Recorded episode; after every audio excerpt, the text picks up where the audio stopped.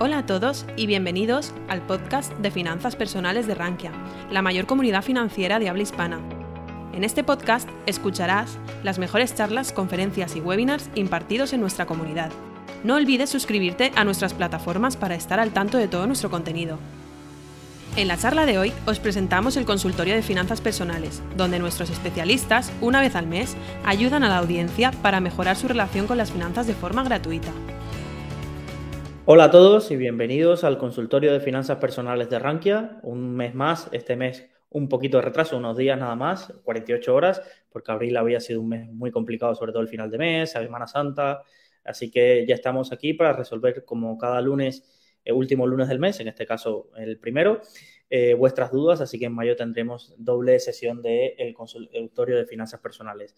Con un placer eh, presentaros, yo soy Luis Ángel Hernández, responsable de audiencia del equipo de Rankia, y conmigo tenemos dos bosqueteros más, eh, Su, del Departamento de Fondos de Rankia. Buenas tardes a todos, un día más aprendiendo aquí con mis compañeros. Y Alejandro, que desde que llegó a vendernos el mundo de las cripto, parece que se ha quedado debido a la cantidad de preguntas que tenemos para él. Hola, ¿qué tal? Un placer volver a estar aquí. Eh, como siempre, eh, podéis ir dejando vuestras preguntas por el chat. Ya nos han llegado varias eh, por consultorio rankia, que muchas veces ya escribís y decís, Luis, tengo una pregunta. Recordad que el consultorio somos Chayín y Alejandro también, así que le podéis preguntar a ellos también sobre su campo de, conocimientos.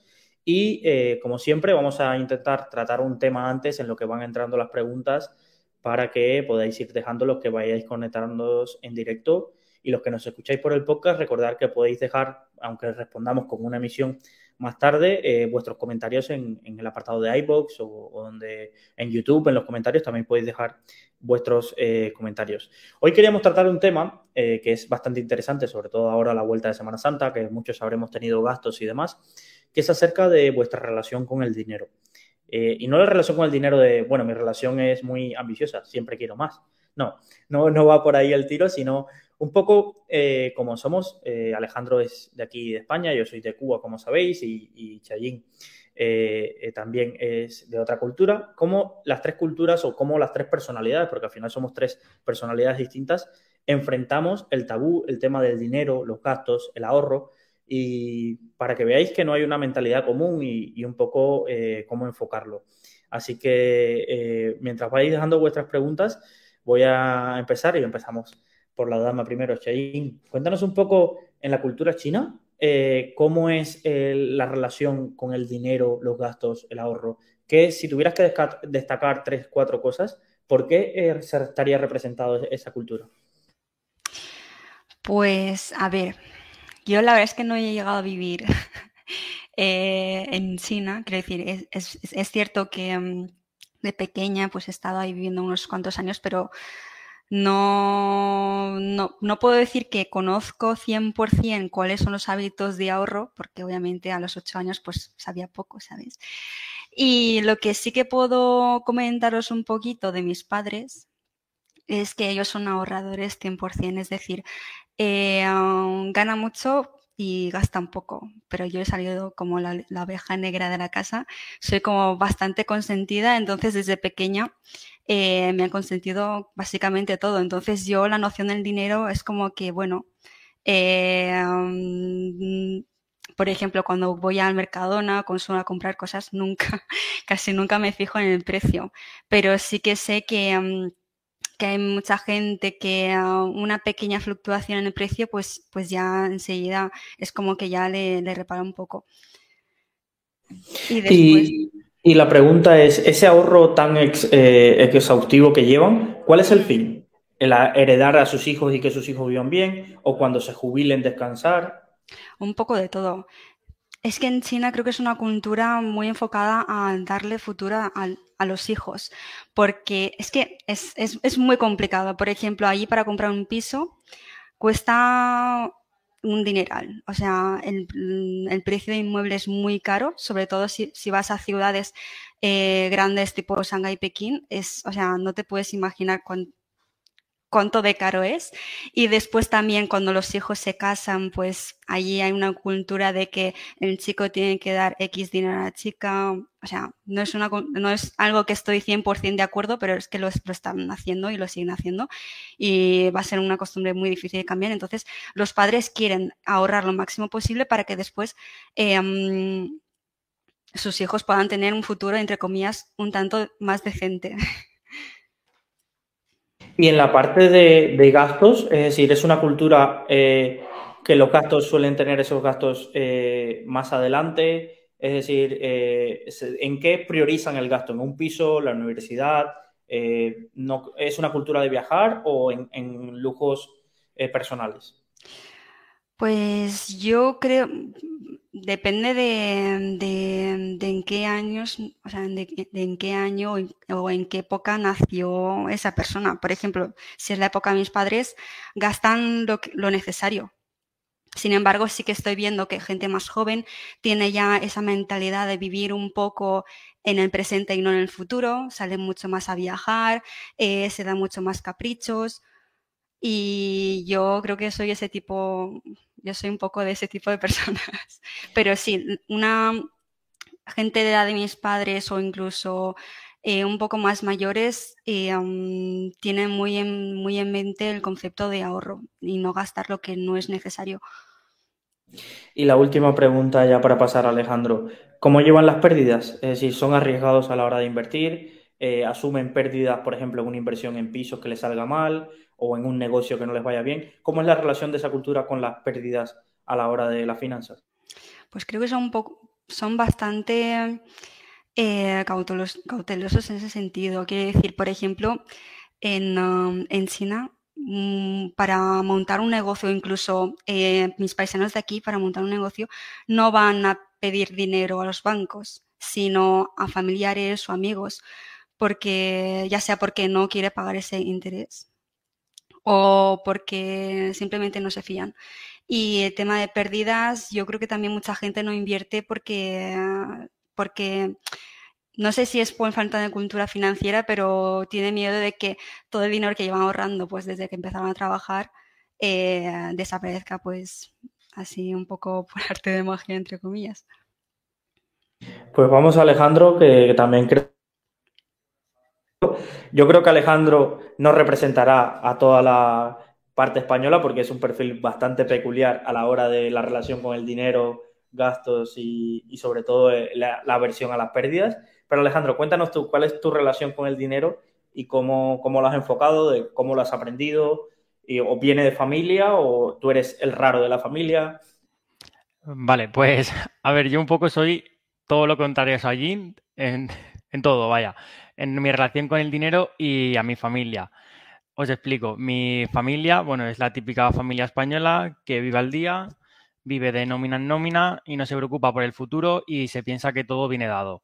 Es decir, son familias de currantes, gente que trabaja mucho, trabaja de lunes a domingo, eso les honra mucho, son muy trabajadores, pero llega el fin de, llega cualquier capricho y no miran gasto. Se gastan todo su dinero y da igual. Entonces, de ahí tú vas vas mamando toda la vida, entonces te pasa lo mismo, que tú empiezas a trabajar, pues yo empecé a trabajar ya hace siete años, ¿y qué pasa? Que nómina que te llega, no sabes cómo, es nómina que te gastas. Y así es un poco lo que yo veo en la sociedad española, amigos, gente con la que trabajo, y así un poco mi entorno. ¿Qué pasó? Que ya un día yo estaba harto de, este, de ese tema y de trabajar de camarero, tal, entonces empecé a leer. Empecé a leer mucho, a leer mucho, a leer mucho y cambió todo. Todo mi, mi relación con el dinero, mi mentalidad y todo cambió por completo. ¿Qué empecé a hacer? Pues empecé a ahorrar, a ahorrar mucho.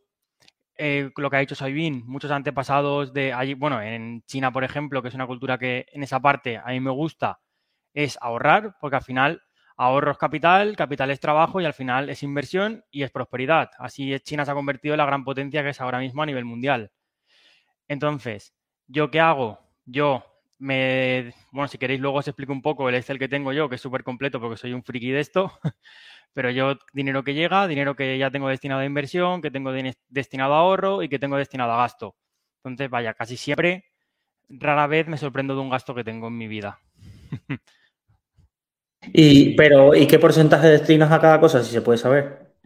¿Qué porcentaje? Claro, a ver, yo ahora mismo, a día de hoy, aún vivo con mis padres, no porque no me pueda permitir vivir fuera, sino porque tengo muy buena relación con ellos, con mi hermano, y como pago X alquiler, no, aún no tengo la necesidad de irme.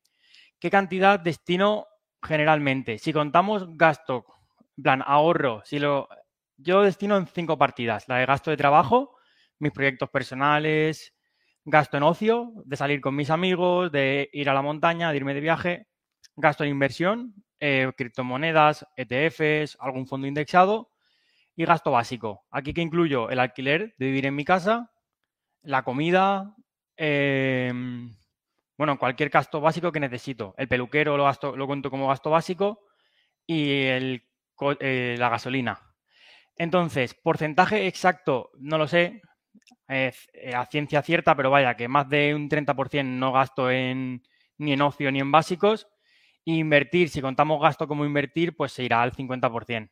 Y lo demás pues lo dejo en casa. Y una pregunta, comentabas de, tu casa que eso, dinero que entraba, que dinero que salía. ¿Cómo se plantean ellos la jubilación? Cuando tú hablas con el tema de ellos, ¿qué piensan que va a pasar en la jubilación? ¿Que todo lo que van a tener una jubilación que les permita vivir y por eso no necesitan tantos ahorros? Un poco, ¿cómo enfocan ese tema? Eh, a ver, directamente, como el grosso modo de la sociedad española, directamente no lo plantea. A ver, nosotros sí que como estamos en el día a día nos lo planteamos y lo escuchamos en podcast, en libros, en newsletters. Escuchamos, pues me voy a planificar la jubilación con tantas inversiones, tendré un cash flow de X y así podré vivir mi jubilación. Pero ellos no se lo plantean. Ellos llegan, viven su vida, mis padres son muy felices y, y ¿qué piensan? Pues que el día de, mañana tendrán la jubilación del Estado que les pagará sus 1.000, 1.200 euros y que con eso vivirán cada uno. Pero no se plantean nada, no, no hay un planteamiento que digan, vale, pues esto va a pasar. Y yo, yo creo que eso pasa en la sociedad española en concreto. Lo veo, a ver, yo lo que he visto en mi casa, lo que he visto en mis amigos, y yo les intento inculcar que eso no es así, que algún día puede fallar, que no viene, no todo viene dado, que es un problema que yo veo en la sociedad hoy en día, bajo mi punto de vista, de que muchos jóvenes se piensan que todo viene dado. Es decir, yo no voy a trabajar, esto X, este trabajo es demasiado duro, aquí me piden que trabaje nueve horas y yo tengo ocho.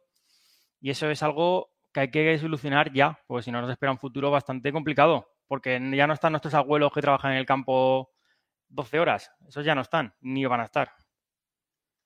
Y la, y la parte de que también se lo preguntaba Cheyin, eh, tú tienes una relación bastante peculiar y lo contabas en el curso de criptomonedas de, con las pérdidas, es decir, evidentemente las pérdidas le duelen a todo el mundo, pero tu perfil es, yo diría que es un poco más arriesgado con esta parte del dinero que tienes para invertir y demás. Eh, cuando te has enfrentado a pérdidas importantes a la hora de invertir, eh, ¿te han desanimado de invertir o cómo, cómo lo has enfrentado?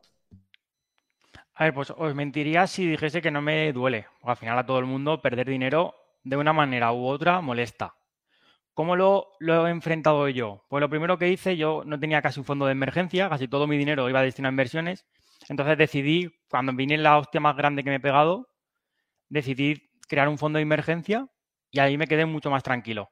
Pues tres, cuatro meses de que te sustente tus gastos, en mi caso tengo un año, y ahí ya invierto mucho más tranquilo. Me da igual perder 10.000 euros, que me baje 20.000.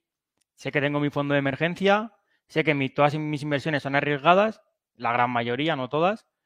Entonces, una parte de mi capital sí que he invertido a intentar pegar pelotazo, y lo digo así, no, no me avergüenzo, pero otra parte va más conservadora y si me sale bien, guay. Y si no, pues a seguir capitalizándome y a seguir haciendo inversiones. Esa es más o menos mi estrategia. Es muy arriesgada. Sí, también soy joven. Si, me, todo mi dinero lo pierdo, tengo toda mi vida para recuperarlo. También hay que ver la edad de cada uno. Voy, eh, voy mientras me toca a mí, interesante lo que decías Alejandro, voy a dejar una pregunta en el tintero a ver cómo lo afrontáis cada uno. Mañana os toca un millón de euros. ¿Qué haríais en el segundo y ese año siguiente con vuestra vida? ¿En qué os cambiaría la vida si mañana os toca un millón de euros?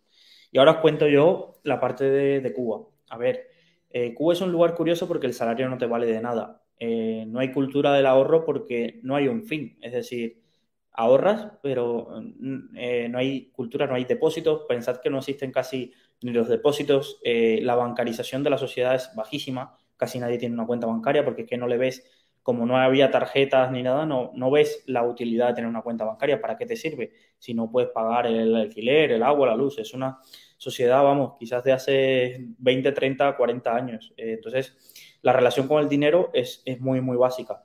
Gana, todo el mundo evidentemente quiere ganar más dinero, eh, pero en cierto sentido tampoco hay un fin, porque encima, si tienes mucho dinero, enseguida el Estado te pega el ojo para ver por qué tienes tanto dinero.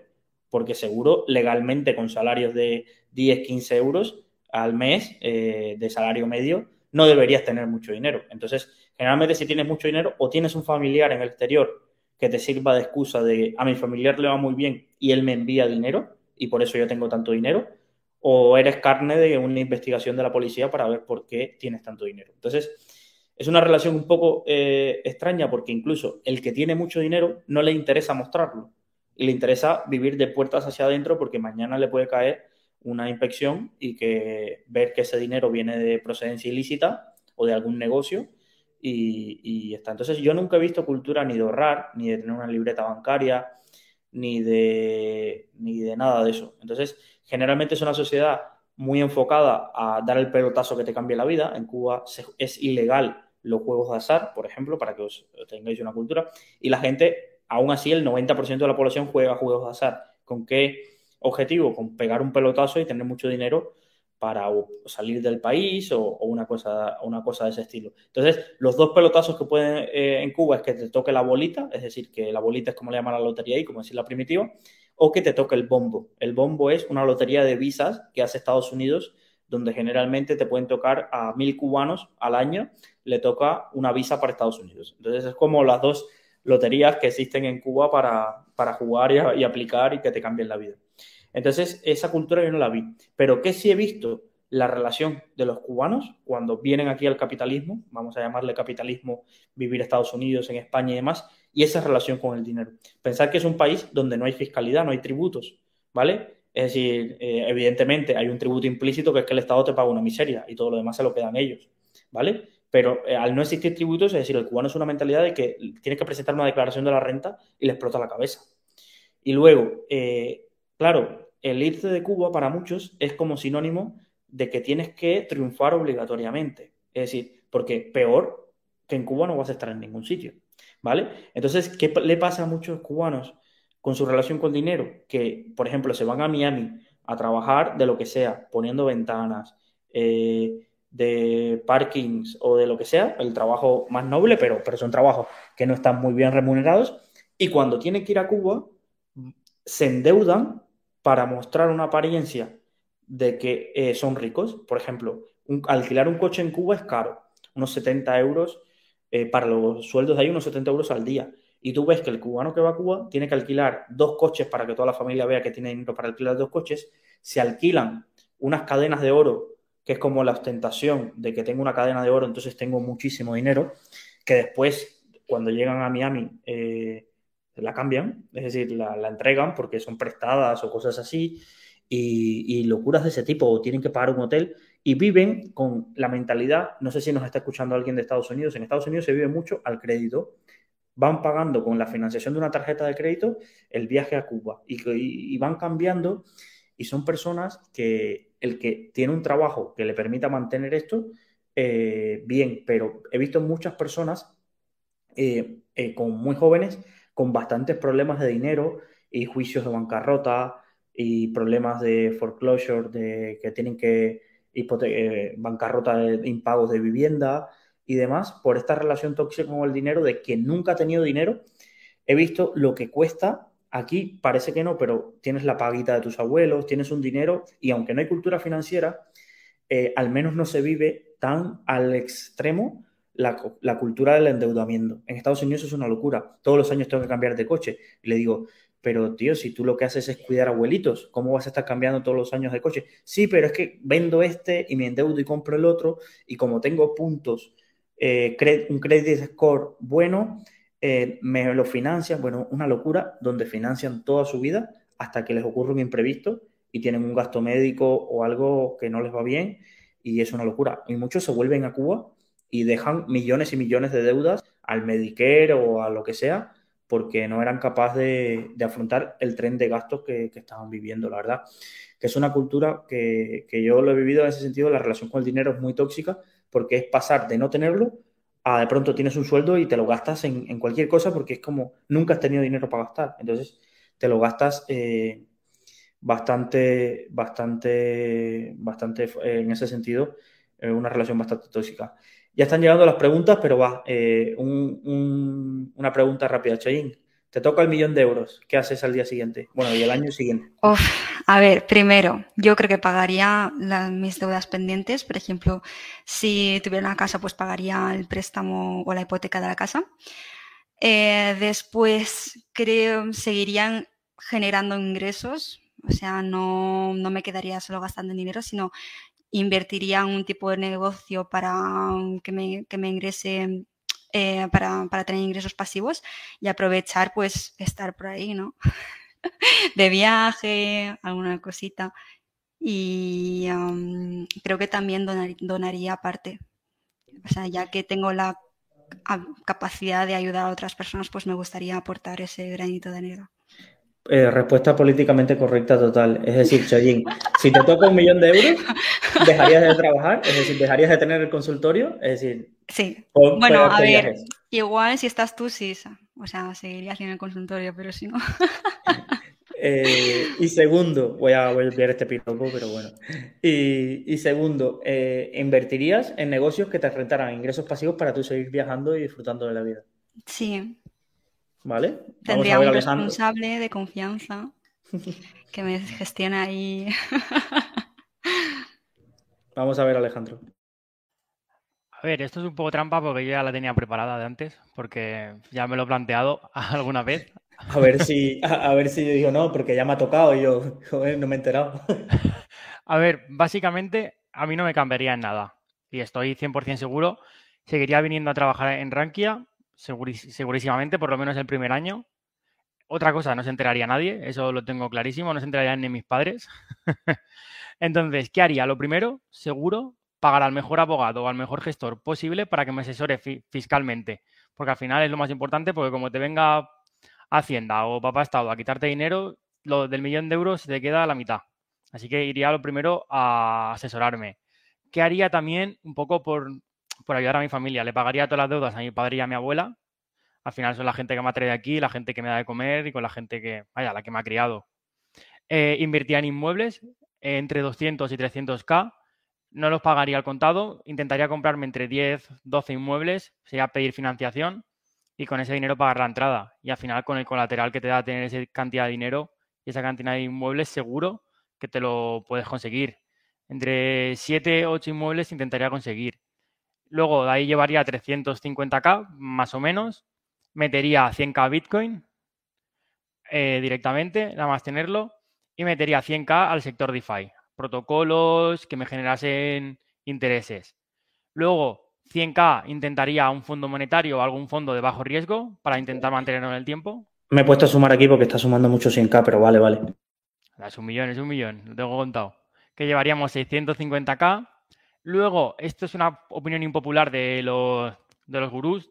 Me compraría una casa con mi novia, intentaría hacer una casa de 150 a lo sumo 200k, como mucho. Al final, yo soy de alquilar, pero tener una casa a tu nombre, al menos tienes donde morirte. Si te pasa cualquier cosa, pierdes el dinero, lo que sea, tener una casa a tu nombre pagada, yo creo que es un gran sustento y una gran tranquilidad. Y luego nada, me dejaría 50k en mi cuenta bancaria, por lo que pueda pasar, que al final tampoco está mal, 50.000 euros, ojalá todo lo tuviésemos en la cuenta. Y el resto, pues para intentar escalar mis proyectos que tengo aparte de Rankia. Más lo tengo bastante pensado porque como me he escuchado tantos podcasts, la pregunta la traía de casa. Pues ahora me toca a mí. Y yo creo que un millón de euros, eh, pues mira, voy a arriesgar un poco y voy a cambiar un poco lo que, lo que habías dicho. A ver, yo igual que tú invertiría en mi familia, al revés un poco en tu caso es pagar deudas, en el mío supongo que sería a los que me queden de sacar de Cuba, invertirlos para sacarlos. Seguro con un millón de euros no hay trabas legales para que vengan ahora, por ejemplo, que llevo tres años sin ver a mi madre porque hay una traba legal que por el COVID los cubanos no pueden venir aquí a España. Entonces, es, seguro que si tuviera un millón de euros encontraría alguna vía para que vinieran a, verlo. Entonces, creo que invertiría lo primero en eso. No sé cuánto me costaría, entonces no puedo hacer esa suma de 100k, 200k, pero bueno, Creo que lo segundo, aquí coincido con Choyin, eh, a mí me gusta trabajar, ¿vale? No me iría por ahí a relajar, pero sí me gustaría eh, quizás tener más la mentalidad de empresario y de inversor. Me gustaría invertir en proyectos, ¿sabes? Pero de los que yo pueda aportar con trabajo. Entonces, a ver, convencería a, los accionistas de Rankia a ver si me venden algunas acciones. Y porque me gustaría, en ese sentido, eh, tener, como digo yo, skin in the game de mi trabajo. ¿sabes? A mí me gustaría, no todo, porque evidentemente estoy duplicando el riesgo, pero sí me gustaría tener parte de un proyecto que pueda escalar y, hacer grande y que sienta como mío, ¿sabes? Que ahí aparezcan los nombres de los, de los máximos accionistas o cosas así. Creo que es algo a un proyecto a lo que dedicarle la vida. Yo siempre digo que, que en algún momento quisiera ser político, pero no por la ambición de ser político, sino por la ambición de, de que ver cómo puedes influir en algo, ¿sabes? Eh, en muchos casos me abruma la idea de ser intrascendente, de pasar por esta vida, tú no sabes nunca qué tiempo vas a tener. Entonces, en el tiempo que estés, tener ese impacto de que quizás en 100 años digan, mira, por ahí este era Luis, ¿sabes? Y no sé, entonces creo que invertiría en esa parte, en, algún proyecto que pueda tener trascendencia. Y coincido con Alejandro, creo que una de las primeras cosas que haría es dar la entrada de, una casa, eh, si puede ser de un ático para que mi señora mujer, que eh, le adoran los áticos, con su solecito donde pueda invitar a su paella a seis personas con el arroz de mi suegro, pues creo que es una de las cosas que, haría. Y lo demás también me dejaría, pero no me dejaría mucho en la cuenta corriente. A mí el dinero en la cuenta corriente, en cierto sentido, eh, me da pereza, porque sabría que podría invertirlo y no lo invertiría del todo mal, pero o gastármelo en cosas para la familia. Soy muy cuando, por ejemplo, no, no tengo gastos en ropa, estos gastos que tú comentas de gastos básicos, ropa, peluquero, gasto entre 0 y menos 10 entre esas cosas, pero sí gasto mucho en, en cosas para la familia, es lo que me llena. Entonces, eh, si me veo 50.000 euros en la cuenta, perfectamente seguro, me inventaría un viaje a Roma con mi abuela, con mi madre o cosas así, que dices que al final volaría. Entonces, tampoco me dejaría mucho en la cuenta por ese sentido, porque tendría tendencia a ayudar, a seguir ayudando gente. Entonces hay que poner un límite. Entonces mejor lo invierto. Si el dinero que invierto no lo toco para este tipo de cosas que no son emergencias. Pues bueno, chicos, muchísimas gracias por la visión. Vamos allá a la segunda parte de este consultorio de finanzas personales, donde vamos a las preguntas que nos han ido dejando. Eh, tenemos una pregunta de Lorenzo que nos pregunta, eh, Alejandro, has explicado cómo era tu vida y que empezaste a leer libros y eso supuso la diferencia. ¿Qué libro te cambió el chip o te ha influido más? ¿Hubo algún libro especial que te abrió los ojos? Pues esto depende mucho de cada persona y del momento que lo lea. Yo hay libros que me he leído una vez y me he leído al tiempo, me han gustado y viceversa. Entonces, ¿qué libros son los que más me han gustado? Son un poco clichés, son de los más conocidos. El de Padre Rico, Padre Pobre. Yo creo que todos los que hemos leído finanzas lo hemos acabado leyendo y quieras o no, eh, Kiyosaki lo hace muy bien y te motiva mucho a mejorar tus finanzas y con la historia que cuenta está muy guay. ¿Cuál más? El de Danny Carnegie, eh, seguro que sabía lo dice mejor que yo en inglés. El de cómo hacer amigos, influir sobre en, las personas. También es un libro brutal que te, enseña mucho sobre las relaciones sociales. Y luego una filosofía que a mí me gusta mucho y que me guía mucho es la filosofía del estoicismo, libros como Meditaciones de Marco Aurelio o de la brevedad de la vida, que creo que si no me equivoco más es, mal, mal, si no me equivoco es de Seneca, también me han ayudado mucho en mi día a día. Y de finanzas, ese, el de mm, la psicología del dinero, no, ¿cuál es el de mm, el de Ramiro? Bueno, ahora mismo no me acuerdo, te lo dejo por los comentarios. El de Código Dinero, de Raymond Sansó, también es muy bueno. Y luego hay uno que no me he leído, pero me he leído muchas reviews, es el de la psicología del dinero, que también me recomendó Luis Ángel, que el autor ahora mismo no caigo quién es. Eh, Morgan Housel. Morgan Housel. Esos son un poco los libros que más me, han, más me han marcado. Me he leído más de 50 libros, pero de finanzas y de desarrollo personal. Pero vaya, que con los principales más que sobran. Al final todos van sobre la misma idea. También te recomiendo mucho que te suscribas a newsletters. Son, a día de hoy la gente ya no lee tanto. Las newsletters, cuentas de Twitter que suben buenos hilos se puede encontrar información buena en todas partes a día de hoy. Sí, sobre todo, por ejemplo, estoicismo. A mí me está gustando mucho el, podcast de, Marcos, el de... Eh, eh, el de Invictor, el que escribe el libro. El de Invictor, sí, el del podcast. Tiene una sección de podcast de, estoicismo, que es algo esto que parece filosofía, que a la gente se le hace crudo, pero yo el otro día eh, venía un poco jodido el trabajo con temas personales y demás, y, Colin justo empezó a hacer unas reflexiones de Seneca y demás, que dices, este tío hace dos mil años tenía los mismos problemas que yo. ¿Sabes? Es decir, cómo, la, cómo las personas han cambiado tanto, nosotros ahora en esta sociedad que tenemos todo, pero al final los problemas que son de relaciones personales o de relaciones humanas, es que ya hace dos mil años también los tenían. Y me hace mucho reflexionar sobre esto que comenta eh, Alejandro y que muchas veces se confunde con el vive ahora eh, o con la relevancia de los problemas. Y a mí me gustó bastante y son pocas de 20, 30 minutos de reflexiones que si no eres de leer filosofía, pues este tipo de podcast que te, te resume bastante las ideas puede ayudarte bastante y, y, te digo yo, cambiarte de un día eh, jodido a un día, pues al menos dices, oh, pues voy a enfocarlo de otra manera.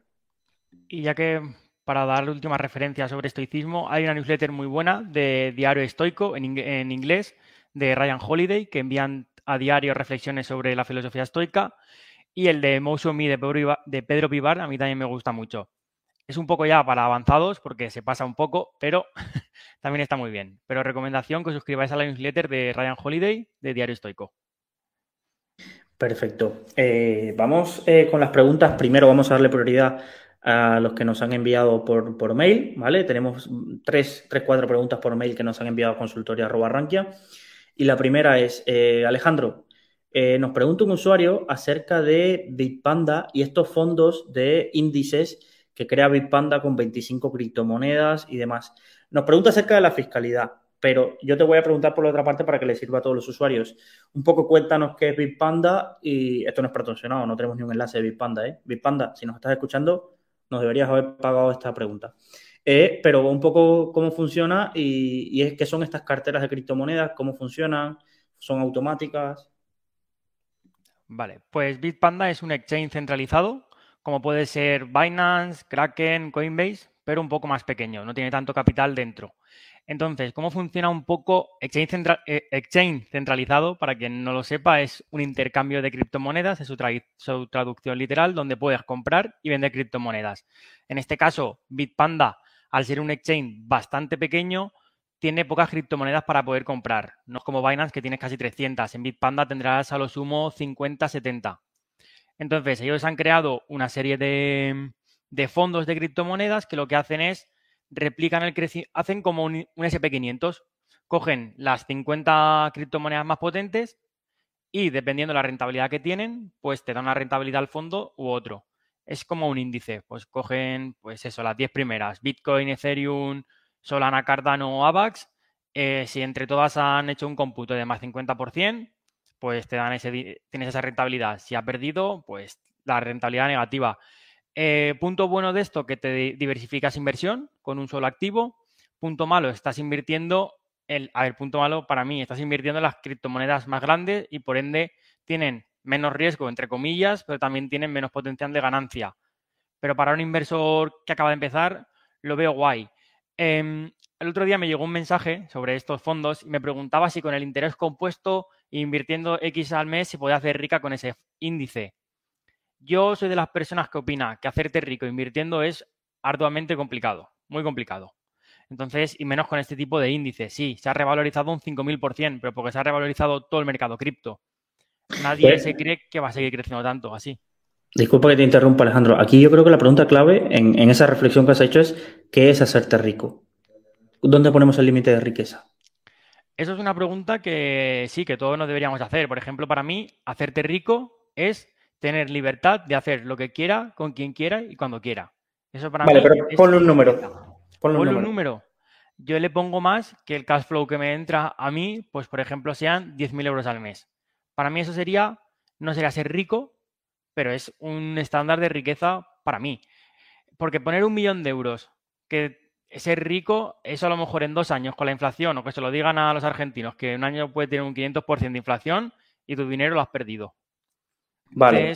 Por si te entiendo bien, tú, quieres decir que eh, sería una fuente estable de ingresos por encima de tus costes, de tus gastos y de tus gastos siendo rico, es decir, gastando así 10.000 euros al mes que me ingresen todos los meses. ¿Vale? Sí, a ver, claro, es que, por ejemplo, para mí, si yo ingreso 10.000 euros al mes, ahorraría 9.500. Entonces. Sí, pero, pero que, esto es una reflexión interesante porque mucha gente pone el límite de riqueza en, valor eh, total. Es decir, ser rico es tener un millón de euros y que se te aplique el impuesto del patrimonio. Vale, pero ¿y de ese dinero? Eh, pues imagínate que, tienes un millón de euros con 30 años y dices, dejo de trabajar y yo me gasto 10.000 euros al mes. Entre eso y la inflación, no llegas a los 45 sin dejar de trabajar. Sí, aparte es como lo que dicen de la lotería, que a los 5 años los que ganan la lotería son, menos, son igual de pobres que antes. Entonces hay que tener, pues eso, una riqueza no es conseguir 5 millones de euros que te caigan del cielo, es pues eso, conseguir cash flow, ingresos, tener empresas, para mí eso es estándar de riqueza. Bueno, para cada uno es lo que quiera. A lo mejor para uno riqueza es vivir con su familia y trabajar en el campo y estar en una casa tranquilamente. Por eso mismo, este podcast hoy iba de vuestra relación con el dinero y por eso te pregunté, porque para muchos eh, esa reflexión de nadie se puede ser rico invirtiendo eh, es súper dura de entender, pero hay que entender a qué te, te refieres tú con ser rico, que es hoy eh, tener una fuente de, ingresos estables que sea por, por ejemplo, el límite de los 10.000 euros, es verdad, es muy, muy complicado. A ver, pero cuando decía lo de no hacerte rico, me refería más a la gente que se piensa, que todos nos ha pasado, que invirtiendo, casi culpa mía al explicarme mal, que invirtiendo 100 euros, 200 euros al mes, es muy complicado que tú te vayas a hacer rico, porque de aquí a 50 años con el interés compuesto, pues es posible, pero de aquí a 50 años pueden pasar un millón de cosas es posible que a lo mejor no exista ni la bolsa. Entonces, eso es lo que yo quería decir, que sí. Yo lo que me refiero, que no te puedes hacer rico es de invirtiendo 50 euros al mes, es casi imposible que consigas 2 millones de aquí a 5 años. o a 10. Que es lo que mucha gente cae en estafas piramidales y todos esos temas. Sí, eso seguro. Eh, otra parte de la pregunta del usuario era, que esta la voy a responder yo porque creo que es corta y al pie, que era cuál es la fiscalidad de, este, de, estos productos que tiene Bitpanda, pero llamémosle Bitpanda, pero eToro seguro también tiene un copy portfolio donde mete las principales criptomonedas y demás. En el fondo, eh, a ver, Hacienda no tiene una explicación para todo este tipo de productos, pero es muy sencillo. Esto es un producto que tú lo compras a un precio y lo vendes, o en el momento que lo vendas, lo venderás a otro. Estos fondos no permiten traspasos, es decir, cada vez que vendas tendrás que vender eh, a un precio porque aunque le llamen fondo, no es un fondo de inversión, ¿vale? Ellos replican el fondo de inversión, pero no tienen el mismo funcionamiento, ni se funciona a valor liquidativo, todas las características que tiene un fondo de inversión, más que no tiene un easing y este tipo de cosas, no son carteras con easing ni nada, ni nada por el estilo. Entonces, pensar que es como si estuvieras comprando una acción. Si tienes una ganancia patrimonial, lo ejecutas como ganancia patrimonial y una pérdida igual, pero no te vas a beneficiar de traspasos ni nada de eso. Entonces, yo creo que el usuario se lo veía venir porque nos hace una repregunta de, vale, si esto no funcionase como un fondo de inversión, ¿existen fondos de inversión de criptomonedas, ETFs que inviertan en criptomonedas? Y Chayín, que te, nos estabas ahí, eh, ¿tienes algún post acerca de fondos o ETFs de criptomonedas que recuerdes ahora mismo? Creo que tenía uno de ProShares que se lanzó a principios de este año aproximadamente, que ahora os pasaré el enlace por, uh, por, por, el chat, pero sí, se ve que cada vez está saliendo más ETFs de bitcoins, parece ser, o de minería de bitcoins dentro del proceso. Sí, eh, hay sobre todo lo que más ha salido para el usuario es ETF. Recuerda que con el ETF tampoco tienes la ventaja del traspaso fiscal, ¿vale? Entonces, eh, os han pasado por el enlace del, del directo los contenidos, eh, también podéis pedírnoslo y os lo enviamos también.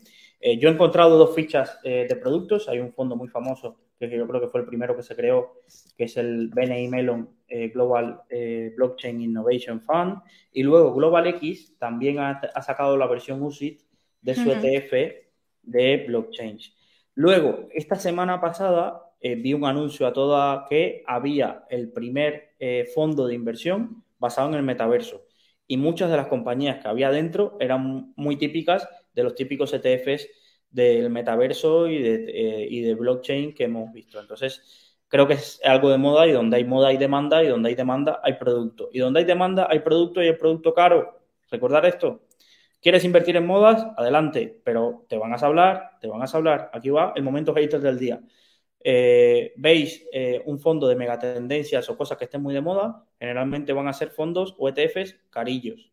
Carillos y con una concentración bastante amplia. ¿Por qué? Y tiene lógica. Todavía no hay suficientes empresas del universo de inversión del metaverso como para tú crear una cartera diversificada de 50, 70 compañías. Esto está empezando. Ahora se nos ocurre eh, Facebook y dos o tres más, pero el fondo no puede tener cuatro compañías mínimo necesita 20. Entonces, ojito con estos productos tan revolucionarios, que no son todos malos, pero eh, suele tener eh, mucho más riesgo de lo que te cuenta el nombre.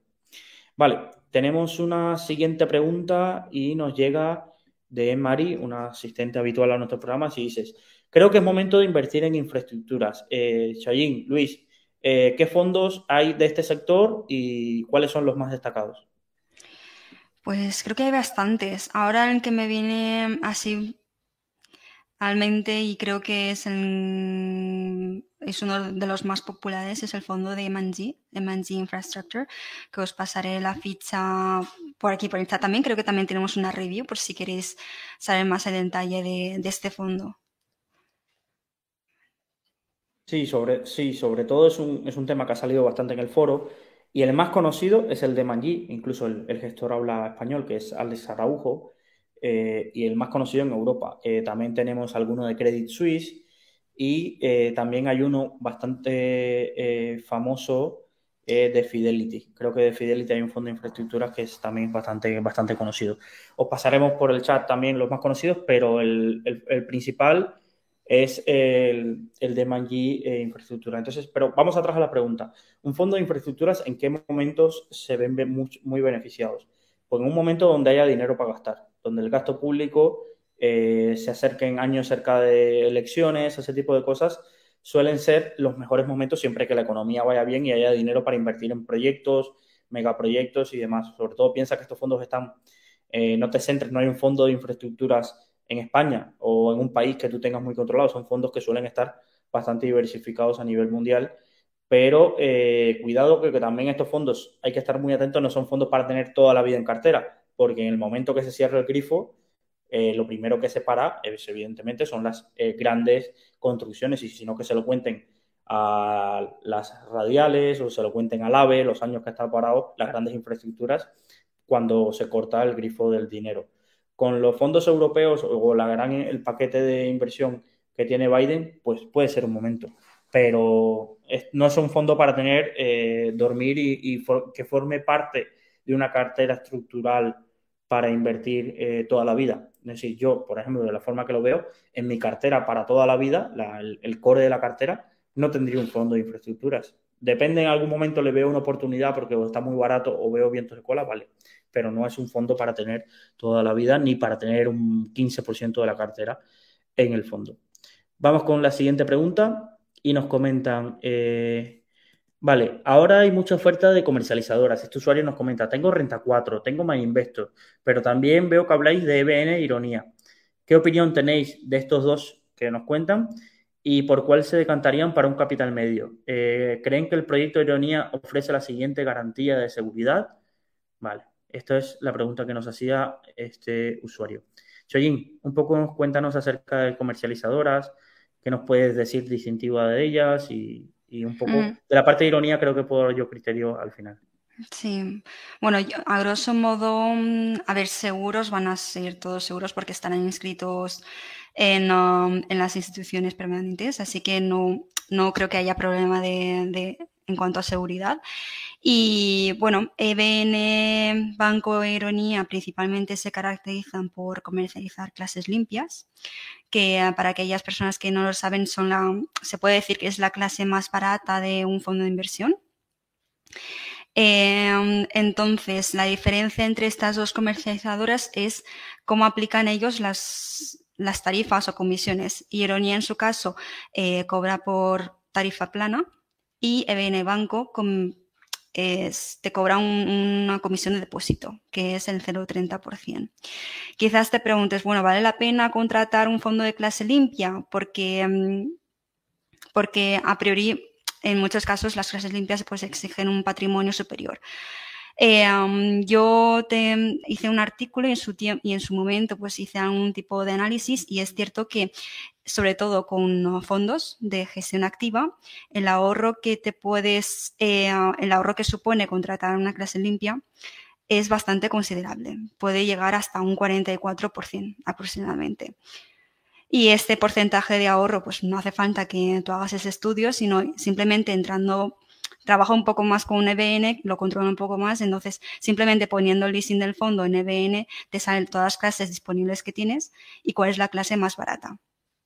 En el caso de EBN, en el caso de EBN pues la, la inversión inicial son de 3.000 euros, mentira, 2.000 y las aportaciones sucesivas son de 1.500 euros.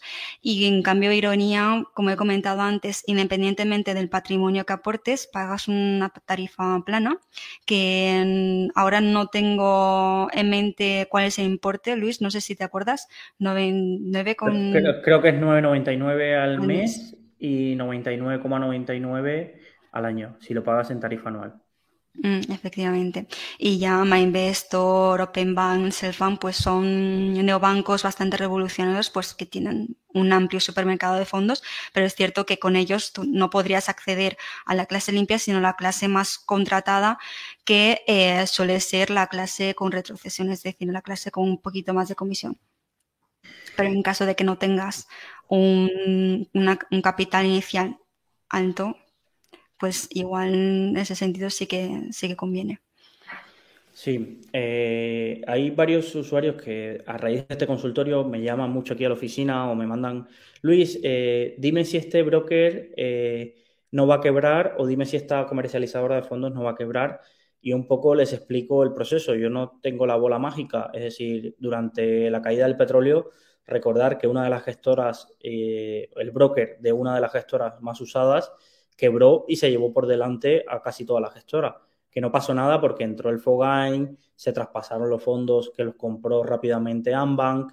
Entonces, hay soluciones, es decir, son cosas muy, muy puntuales, pero pueden pasar. Entonces, yo lo que os recomiendo siempre es, eh, la información es pública, todas las agencias de valores y sociedades de valores tienen que publicar su información eh, ante la CNMV.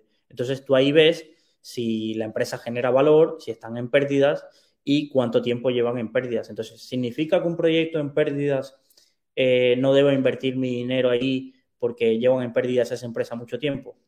No necesariamente, pero al menos tienes que ver una evolución positiva. Imagínate que una empresa, eh, una empresa cuando esté en pérdidas significa que esas pérdidas las está financiando los inversores y los inversores al final en esa empresa se pueden cansar porque la promesa de que algún día les va a dar beneficio se alarga cada vez más. Entonces, lo que os diría, empresas que lleven muchos años en pérdidas, si tienes otra empresa que está en beneficios, a igualdad de condiciones yo preferiría la que está en beneficios. ¿Vale? Entonces, eh, esto es una información que podéis encontrarla en un apartado de la CNMV que se llama Estadísticas y Anexos de eh, Empresas de Servicio de Inversión. Eh, si no lo encontráis, si escribís eso en Google, no lo encontráis, generalmente se encuentra en la información trimestral, es decir, en los meses 3, 6, 9 y 12 y se encuentran en el anexo 2, ¿vale? Eh, ahí todos apuntando rápido, pero de esta forma, si no, me escribís y, yo, paso el y les paso el enlace, pero ahí podéis comprobar todos los brokers que están en España, qué números tienen. Todas las agencias de valores, vuestras gestoras, qué ingresos tienen y, y cómo les va. Entonces, eso es un dato importante. Sobre brokers extranjeros, si cotiza en bolsa, recordar que hay una parte de relación con inversores donde podéis ver sus cifras. ¿vale? Para saber si ese broker, cuántos clientes tiene, eh, qué seguridad tiene, y, toda esa parte se puede consultar en la parte de inversor, de relación con inversores. Y luego, en los ETFs, eh, hay páginas donde ves el patrimonio que acumulan eh, cada ETF. Entonces, yo os diría, están muy bien las gestoras pequeñitas de ETFs que van saliendo, pero tener esa parte de que el producto que invirtáis mm, tenga algo de liquidez, porque generalmente si no tienen liquidez y no captan patrimonio, el final de ese ETF será que lo cierren. Entonces, nunca quieres estar en el ETF que cierran, no por nada, sino porque eh, en ese momento quizás no sea buen momento para la inversión y cierren el ETF y tú tengas que vender obligatoriamente porque no encuentres a dónde traspasarlo. Es decir, los ETFs también tienen una serie de riesgos que pocas veces la gente cuenta, que es que, te cierren el ETF o que te lo deslisten de una bolsa y a ver cómo le explicas al broker que te lo mande otra bolsa. Es un proceso súper complejo y que muchas veces la gente, estos que invierten ahora, no, hazte una cartera de ETFs y acuéstate a dormir, también tienen riesgos esta parte. ¿Vale? Vamos a la siguiente pregunta que eh, nos preguntan, ya vamos con las del chat. Y una es para Alejandro, que lleva bastante tiempo aquí calladito. Y dice, Alejandro, nos pregunta Raúl San Martín. Hola, buenas tardes, Alejandro. ¿Cómo me inicio en criptomonedas? Podcast, ¿de dónde saco ideas de inversión? Alejandro, ¿cómo buscas tú nuevas cripto? ¿Dónde tienes? Enséñanos ahí eh, la magia de dónde sacas esas ideas. Em, vale, pues a ver, voy a ir pregunta a pregunta, ¿vale? ¿Cómo iniciar en criptomonedas? Para ello y barriendo para casa tenemos una guía que hemos hecho aquí en Rankia, que la he hecho yo personalmente, que es la guía de, de cero a inversión en criptomonedas, donde explicamos paso a paso cómo, empezar a invertir en criptomonedas y cómo no caer en una estafa y claves para invertir. Es una guía básica, pero muy buena para empezar. Luego tenemos el curso de criptomonedas desde cero aquí en Rankia, que tiene un valor muy, muy reducido y que tiene más de 20 horas de grabación, más de 140 lecciones y 15 profesores. Así que es un gran punto para empezar en criptomonedas. Aparte, si puedes empezar el curso y si no te gusta, tienes 15 días para devolver el dinero y nosotros no te preguntamos absolutamente nada. Y ya un poco las siguientes preguntas, ¿de dónde saco ideas de inversión? Yo lo que hago es, al día me veo muchos vídeos de YouTube, muchos canales, tengo muchas newsletters y lo que van recomendando voy investigando. Nunca invierto en algo que no entiendo. Si me llega una idea de inversión, lo analizo entero y veo si me conviene invertir o no. Eh, ¿Algún truco para invertir? Te puedes ir a la página CoinMarketCap. CoinMarketCap es la base de datos de criptomonedas más grande ¿Y ahí qué puedes hacer? Pues te puedes ir a la página 200, a la página 200 y hay 100, proyectos. Te pones uno a uno a investigar cada proyecto y de ahí saldrán, de ahí 10 pueden ser una inversión muy buena y 90 una muy mala. Pero ahí es donde puedes encontrar oportunidades de inversión. A esto te recomiendo pues que sigas a gente del sector. Gente como mi primera cripto es muy bueno. Hay gente buena es ir buscando lo que veas que no es un vende humos y ponerte a investigar. Si quieres, me puedes escribir un correo a borja.rankia.com y te puedo decir con más calma, mandar tu mensaje con los que yo sigo. Pero lo que te digo, para empezarte, tenemos la guía y el curso. Y para ideas de inversión, analizar todo lo que te llega. Y nunca inviertas en algo que te digan que va a pegar pelotazo, porque generalmente no pega pelotazo. Esa es muy buena. Generalmente eh, no, no, no pega pelotazo. Por cierto, voy a meter aquí una cuña. Eh, si alguno nos estáis escuchando y os hablan en estas semanas de IM Master Academy, Bifactor, eh, y seguro os llega de algún familiar, de algún amigo que os comenta, oye, tú eras de estos que sabías de inversiones, pues tengo para presentarte un proyecto rentable. son ahora los eh, cifra con X, ¿vale? Disculpa que no pronuncie la X, no me va a salir nunca, pero cifra con X es otra de las estafas piramidales. Eh, están llegando sobre todo desde Latinoamérica, donde ahí ya han hecho el destrozo y los reguladores han avisado, pero sobre todo ahora están llegando a España. Y sobre todo están eh, haciendo en este mundo de, voy a referirme a cuentas de Instagram que tienen 10.000, 15.000 suscriptores y que buscan cualquier nicho de afiliados para rentabilizar y se apuntan, como digo yo, a un bombardeo y lo mismo eh, te venden cremas que ahora te venden estas inversiones. Pero eh, esto lo que está generando es que personas muy cercanas, el primo que conoces de toda la vida, se esté acercando a su familia a decirles, oye, meteros en esto, es una suscripción, te dicen dónde invertir. Y, la verdad que yo no había visto, en, mira que en la pandemia es verdad que hubo un boom de este tipo de estafas piramidales y demás, pero ahora está volviendo un montón. Y el otro día, a pesar de que la CNMV ha metido preso a la mayoría Ahora, la CNMV, bueno, la Policía Nacional, la CNMV no puede meter preso a nadie, casi solo puede multar. Pero la Policía Nacional y los Mossos de Escuadra han metido presos a los creadores de eMaster Academy en España. Eh, hemos lanzado advertencias. Hay un montón de hilos de gente que ha perdido su dinero y de personas jóvenes que han caído en esta secta. Pues estaban el otro día haciendo un congreso en Badalona y estaba ello eh, repleto, repleto porque es eh, la ambición desmedida de, aunque todo el mundo te que es una estafa o no sé qué, pues será estafa para el último que entre. Pero para mí, mientras más gente traiga, más dinero cobro y es dinero fácil y demás. Entonces, quedaros con estos nombres. Eh, cifra con X, ¿vale? Eh, y Master Academy y B-Factor o Melius. Si escucháis hablar de ellos o si alguien os viene de que escuchó hablar de ello o que alguien está, chicos, avisarle a vuestra familia, no os metáis, no os metáis echarle la culpa al pesado de Luis que escucháis en el consultorio de finanzas personales. Y que si no te creen, que me escriban y yo les explico por qué son estafas piramidales. Pero hay un montón y van cambiando de nombre. Estos de Bifactor antes se llamaban Melius y te dicen que están haciendo súper dinero en Abu Dhabi. Bueno, unas. Es decir, si lo escribís en YouTube vais a flipar de, de los vídeos y las capacitaciones para que entres y os podría mostrar capturas de pantalla de los consejos que les dan a los vendedores para que engatusen a sus clientes y a su familia. Es, es la verdad bastante lamentable, pero estos últimos tres meses súper, súper de moda y os diría que si os encontráis en ese estilo, pues alertar sobre este tipo de cosas. Vale, vamos a una pregunta que tenemos de Francisco Guayar y voy a aprovecharla para Alejandro. Eh, voy a aprovecharla para Soyin, pero luego también para Alejandro. Francisco nos pregunta, aparte de la cartera de fondos, tener un 25% de una cartera de empresas con dividendos para el entorno de inflación, ¿lo veis adecuados? Mi, respuesta para Francisco, mi respuesta sería, Francisco, ¿y por qué no lo haces con fondos que inviertan en eso antes de ponerte tú a seleccionar esas empresas? O un ETF, que hay bastantes ETFs de dividendos, Chayín. Entonces la pregunta que te hago, eh, ¿fondos famosos de inversión en dividendos o ETFs que tengas localizado que inviertan en compañías con estos requisitos? Eh, tenemos, tenemos bastantes, lo que pasa es que ahora...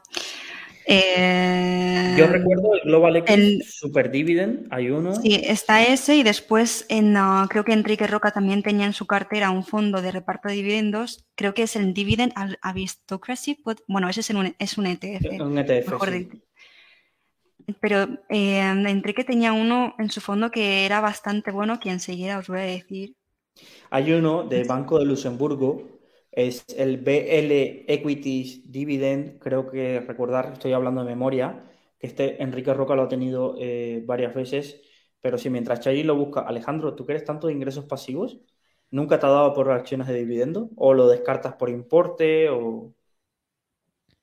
Pues la verdad que lo he pensado muchas veces, pero como no soy un gran inversor en acciones, nunca me he parado a investigarlo. Y aparte, como he visto muchos críticos al, tema de dividendos, tampoco ha sido nunca algo que me ha llamado mucha la atención, porque aparte hay que tener mucho capital para que te generen buenas rentabilidades. A ver, es todo poco a poco, pero la verdad que nunca he invertido nada en dividendos. La pregunta es, para 300 euros de renta, ¿qué prefieres? ¿Acciones de dividendos o garajes? Eh, ¿Qué prefiero? A ver, los garajes son una buena inversión. Necesitas, si tienes suerte y encuentras algo barato, lo veo guay. No, los garajes no necesitas. Bueno, yo no, quiero decirlo, pero vaya que. Una pregunta, una pregunta rápida. Para generar 500 euros en garajes, ¿cuánto deberías invertir? ¿Cuánto deberías invertir para generar 500 euros en garajes? Es decir, esos 500 euros de renta mensual. De renta mensual, pues seguro 100.000 euros más. 20.000, 150. Eh, 100.000 euros, 120.000 seguro. O pedir una financiación por ese importe. Ah, eso está curioso. A ver, pues serían 10.000 euros, pongamos, en un pueblucho, a la cual, por ejemplo, 10.000 euros a 60 euros el garaje. la cuas. Y de ahí. Si hay alguno que me sienta afectado. Pues, pues sí, 100.000 euros a 10.000 el garaje serían 10 garajes, a 60 euros serían los 500, pues sí, unos 100.000 euros más o menos para 500 euros en garajes. Luego tienes que descontar, claro, todo el tema de IBIS, impuestos, si tienes hipoteca, que te haces, pillas hipoteca, pues para el interés. Pero vaya, que eso sería un poco para 500 euros con 100.000. Imagino que también la tasa de ocupación, que ver cuánto está ahí la tasa de ocupación de garajes, cuántos meses ociosos tienes. Correcto, pero bueno, a día de hoy con el, crecimiento de los pueblos y las ciudades, los garajes están muy demandados. Todos están llenos y las calles están repletas de coches y todos aparcados en doble fila y mal aparcados. Esto que nos dice, esto que nos dice Juan José, es claro, por eso te, por eso te pincho con la pregunta de, vale, ¿qué alternativas tenemos para generar esos 6.000 euros al año? Mira, y Juan José nos dice, mira, 85.714 euros ahora mismo en acciones de Telefónica dan 6.000 euros de dividendo al año vale, 6.000 euros que hay que quitarle el 19%, luego habría que ver la fiscalidad de los garajes. Entonces, que este es un mundo muy interesante, pero que hay varias alternativas para generar esos ingresos pasivos y, muchas veces eh, creo que no se analiza eh, la inversión necesaria. Sí, sí. Ahora David nos dice que 150.000 euros como mínimo. Hemos generado un debate con el tema de los garajes, pero que... también, depende de la, ubicación. también depende de la ubicación del garaje y donde sea. que... En Valencia, por ejemplo... ¿Se me ha caído? No, no, no estás. Ah, en Valencia, por ejemplo, mínimo un garaje son 20.000, 30.000 euros. Así que, a ver, en Valencia veo más rentable comprar un paquete de garajes que se venden por 300.000, 400.000 euros y te puedes comprar un paquete de garajes en, el centro de Valencia. Necesitas más capital, obviamente. Bueno, ya puestos a dar opciones. Choy, ¿en qué mundo nos estamos perdiendo, eh? ya ves, voy a buscar garajes esta tarde. vale, eh, una última pregunta que también teníamos de Francisco, porque no, no tenemos eh, muchas más. Eh, así que esta es conteo regresivo para los que queráis dejar vuestra pregunta. Nos preguntaba, empieza a subir el Euribor, es verdad, empieza a estar en positivo, aunque lleva subiendo bastante, bastantes meses. ¿Ahora mejor invertir en, la bajada del SP500 o quitar hipoteca? Yo voy a empezar, me voy a mojar yo. Yo creo que si tienes una eh, hipoteca variable que te pueda subir mucho el impacto de, del Euribor por el diferencial que te aplican y tal, eh, yo reduciría. Es decir, al final, eh, invertir ahora, la bolsa puede tardar en subir no sé cuántos años, ¿sabes? Pero tu deuda la tienes ahora y tu deuda va a aumentar ahora. Es decir, el impacto del Euribor el mes siguiente, si sigue subiendo, va a ser ahora. Pero es que imagínate que la bolsa se pone dos años bajista, es que esa inversión no la vas a recuperar. Es que la gente está muy mal acostumbrada, la gente, voy a hablar en despectivo, pero no es así, es eh, a, lo que pasó en marzo, de que febrero, marzo cayó y en abril ya tiró para arriba. ¿Sabes? Es como tenemos un sesgo de anclaje a lo que pasó en las últimas caídas. En diciembre de 2018, el, casi el peor mes de diciembre de, que se tienen recuerdos, bajó y ya para Navidades, finales de Navidades, estaba todo para arriba. Entonces son caídas que no han hecho daño. Pero hay caídas en bolsa, lo podéis ver en la historia, que hacen mucho daño, sobre todo psicológicamente, que son las que no paran de caer. Es decir, están eh, poquito a poquito desangrándose cada vez más. Y, claro, estas pueden hacer mucho daño, sobre todo aquellos que invierten pensando, uy, pues el dinero lo necesito en dos años. Eh, esto seguro en dos años ya lo he recuperado porque estoy comprando en lo más bajo. Y durante dos años o está cayendo o está en un lateral. Y yo no lo veo tan claro. Si tengo una deuda, chicos, la deuda es deuda y si esa variable que puede aumentar, mm, no es descapitalizaros, pero no jugaría en un entorno tan inflacionario a, tener dinero ahí e invertirlo todo en bolsa esperando que recupere rápido para entonces tener más y amortizar esa, esa, hipoteca. Yo, es que a mí las deudas no soy, mira que no soy de los que a, los que Carlos Galán le vendería un curso. La verdad, no, no soy de ese estilo. Yo que prefiero tener, eh, tener mi dinero y mis inversiones, pero no endeudarme lo menos posible. Eh, a ver, yo estoy con Luis en la parte de amortizar hipoteca, pero en la segunda parte de su argumento no estoy tan a favor. Yo sí que soy más de, apalancarte en tema para pedir financiaciones y comprar algún piso, pero si es tu hipoteca, que es con la que vives, y no es un piso que estés alquilando, yo sí que amortizaría, porque es lo que dice, no sabemos cuándo es el fin, cuándo va a dejar de bajar, y ni siquiera sabemos si algún momento volverá a subir, que eso es otra. Todos damos por hecho que bajará y algún día subirá. Eso nadie nos lo garantiza y puede estar el mercado 10 años bajando. Así que yo amortizaría capital. Amortizaría. ¿Tú, Choyin, pagas hipoteca o inviertes ahora que todo está bajando? A ver, sinceramente no me hace falta pagar una hipoteca de momento. Así que realmente yo mm, estoy ahorrando bastante y el dinero que estoy ahorrando lo estoy invirtiendo. Yo os pongo, os pongo el ejemplo personal, ¿vale? Que quizás los temas personales. Ahora mismo yo tengo dos alternativas. O dilatar el pago de la deuda por la boda, sí, me casé, parece increíble, pero sí. Eh, me casé. Y, o eh, aprovechar esta bajada e invertir el dinero que tengo en la bajada. Y yo no me lo estoy pensando. Es decir, yo quiero quitarme esa deuda de la boda y que el corte inglés, el comercial se lleve su bonus y, ya está. no, no, sí, puedo invertir y estoy viendo oportunidades.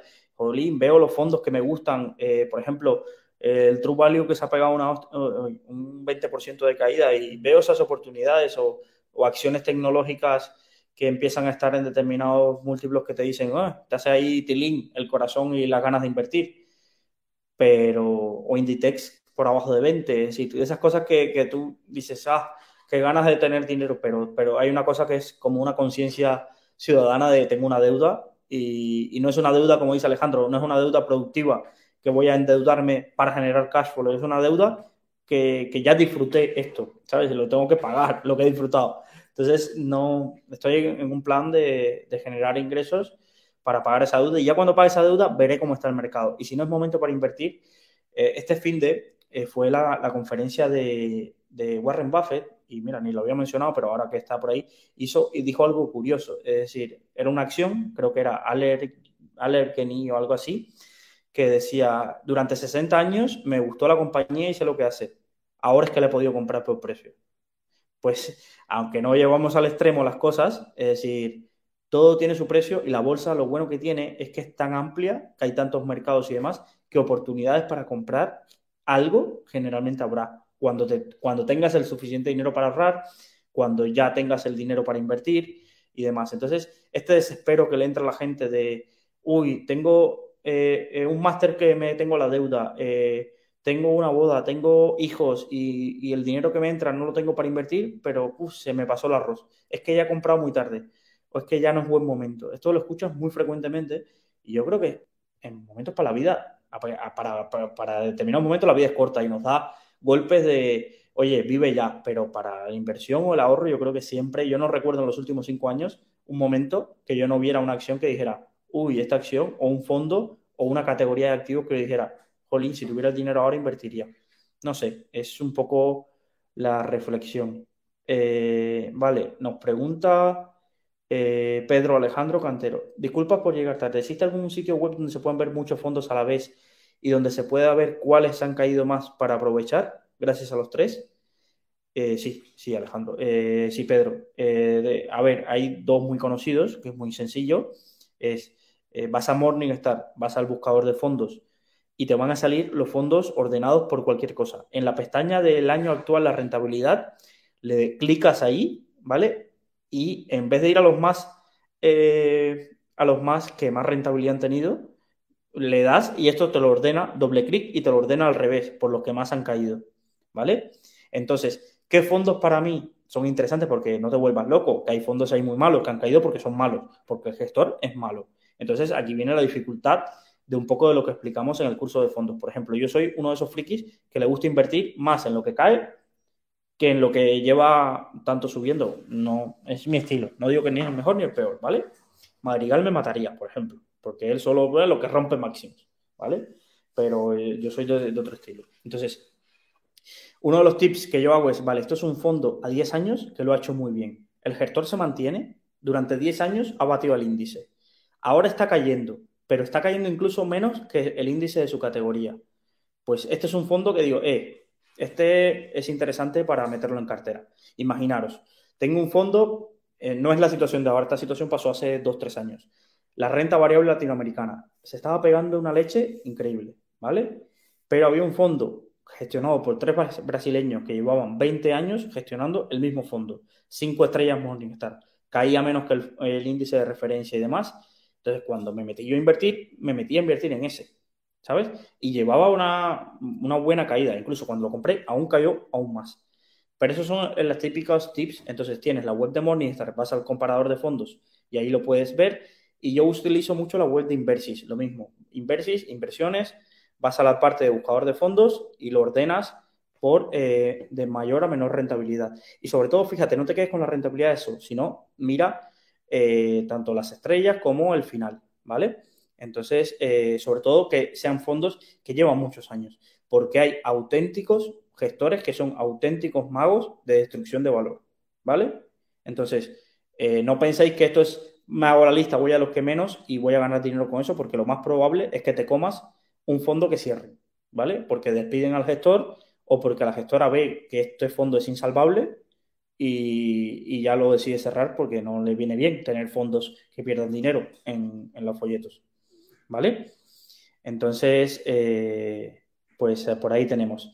Eh, tenemos varios debates por el chat. Creo que es el consultorio que más debates estamos teniendo y aportaciones de los usuarios, porque muchas veces venimos nosotros a aportar, pero lo bueno de estar en directo es que hay otros usuarios, que seguramente algunos habrá hasta más que nosotros, y, dan también su visión. Eh, eh, Juan José, por ejemplo, nos dice, habría que comparar entre el coste de la hipoteca y la rentabilidad de la inversión. Francisco, por ejemplo, le recomienda al usuario que ha preguntado por qué fondos empezaría, si es mes a mes, y le recomienda, mira, no te compliques la vida y vete a un, fondo que replique indexado, que replique el, el MSCI World, o le comparte uno de iShares por un 0,12. También mírate los de Fidelity, que están a 0,06 en MyInvestor, que estos los conocen. Los fondos indexados de Fidelity los conocen pocos usuarios, pero, pero ahí están y son bastante buenos. Y sin más, eh, este mes, ¿qué tenemos por ranking este mes que los usuarios querréis destacar? No me destaquéis todo porque ya sé que todos los días tenemos algo interesante, pero que si tuviéramos que destacar algo, Chain, este mes o el mes que viene, porque recordad que el próximo episodio será el último lunes de este mes, pero como la gente no se escucha en podcast, mejor adelantemos las cosas. Mayo y junio, en Rankia Fondos, ¿qué no se podrían perder los usuarios? Eh, dos eventos. El primero, el For Invest, que lo tenemos aquí muy, muy cerca. Empieza el, 3, el miércoles 3 de mayo aquí en Feria Valencia. Y nada, el miércoles tendrá sesiones sobre fondos de inversión y el jueves tendrá sesiones sobre bolsa. Ahí estará mi compañero Alejandro dando una charla sobre criptos y Luis y yo estaremos el día 1 el día 1, madre mía, el día 3, perdón, dando una charla sobre fondos de inversión. Y en junio tenemos el evento Buscando Yo diría, Sí. Por poner un matiz, Creo que la charla nuestra es el 4 y Alejandro lo da el 5. No sé que la gente se aparezca ahí mañana. ¿Ah, ¿Dónde está la charla de Chayín? Y no perdona que yo las fechas las llevo, mira. pues miércoles y jueves. Ya me da igual. La grabado, miércoles y jueves. Eh, es presencial, pero se retransmite online. Así que si no podéis acudir, si no podéis venir a Valencia, podéis verlo en sus casas, en vuestras casas. ¿Y la segunda recomendación? Dijiste que eran dos eventos. Buscando Valor, obviamente, que volvemos a la presencialidad. Después de dos años casi, si no recuerdo mal, eh, hacemos el evento presencial en Bilbao. Y eh, como, como For Invest, también será se, hará una retransmisión del evento presencial, así que os invito a todos que asistáis. Va a participar gestora gestoras como Now Asset Management, va a participar Invesco y va a participar también en SIA Funds. Y nada, yo estoy muy emocionada a ver si sale todo genial. ¿En qué lugar es, eh, de Bilbao? Es en el Hotel NH Collection Villa Bilbao. Perfecto. En, el City Center. Alejandro, después de este criptomón de criptomonedas que tuvimos en abril, eh, los más de 500 apuntados al curso, eh, que la gente no se puede perder de Rankia en mayo y junio en la parte de bolsa. En la parte de bolsa tendremos, bueno, Forinvest, como ha comentado Sajin, que lo hemos puesto por los comentarios para que la gente se pueda apuntar y lo dejaremos también en el podcast, así que lo, podéis apuntar. Eh, estaremos el día 4 en la parte de fondos y la parte de banca y el día 5 estaremos la parte de bolsa, que estaremos de 10 a 12 y luego tendremos una mesa de cotizadas. Y luego en la, próxima fecha tenemos el día 25 de mayo, la segunda edición de la Rankia Markets 24 horas, que estaremos en directo desde las 8 de la mañana hora española hasta las 8 de la mañana hora española, que por eso son 24 horas. Y nada, ahí también participaremos Luis y yo eh, y 22 personas más. Así que os animo a que os apuntéis. También os he dejado en los comentarios para poder apuntaros y nada, y espero veros por ahí. Sí, eh, yo creo que habéis resumido bastante bien los, eventos y los retos eh, que nos vienen. Por suerte volvemos a la presencialidad. Eh, y además sé que nos escucha mucha gente de Latinoamérica. También podemos anunciar que estaremos en México y en Chile para principios de octubre haciendo educación financiera, eventos acerca de educación financiera. Volvemos, si Dios quiere, también en noviembre con presencialidad, con eventos tanto de inversión indexada como el gran evento de Rankia Bolsa, que es la Rankia Markets. Podéis buscar en YouTube, tenemos vídeos de cómo fue y, el éxito que fue antes que llegara esta, esta crisis sanitaria. Y nada, yo creo que ese es un poco el resumen. Y nada, Si Dios quiere, nos vemos el próximo, el último lunes de este mes de mayo, donde vuestras preguntas y nuestro eh, humilde conocimiento os ayudan a mejorar vuestras finanzas personales. Un saludo a todos y gracias por vuestra presencia. Muchas gracias a todos. Gracias a todos. Si te ha gustado nuestro podcast, te invitamos a que nos lo cuentes en los comentarios. Además, no olvides suscribirte a través de tu plataforma favorita o el blog Rankia Podcast para estar al día de todas las novedades.